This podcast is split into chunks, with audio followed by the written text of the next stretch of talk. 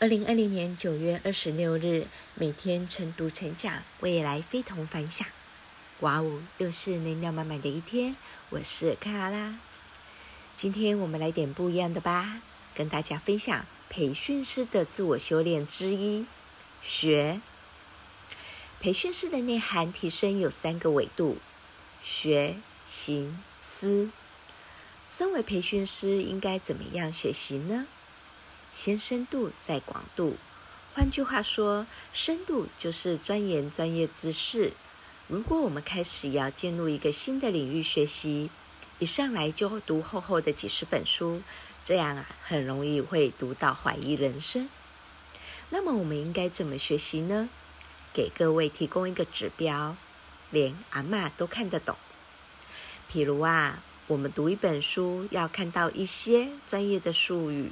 我们可以练习用通俗化的文字来拆解，用最简单的方式来诠释，这样不但可以帮助我们快速的理解，更可以达到有效的吸收。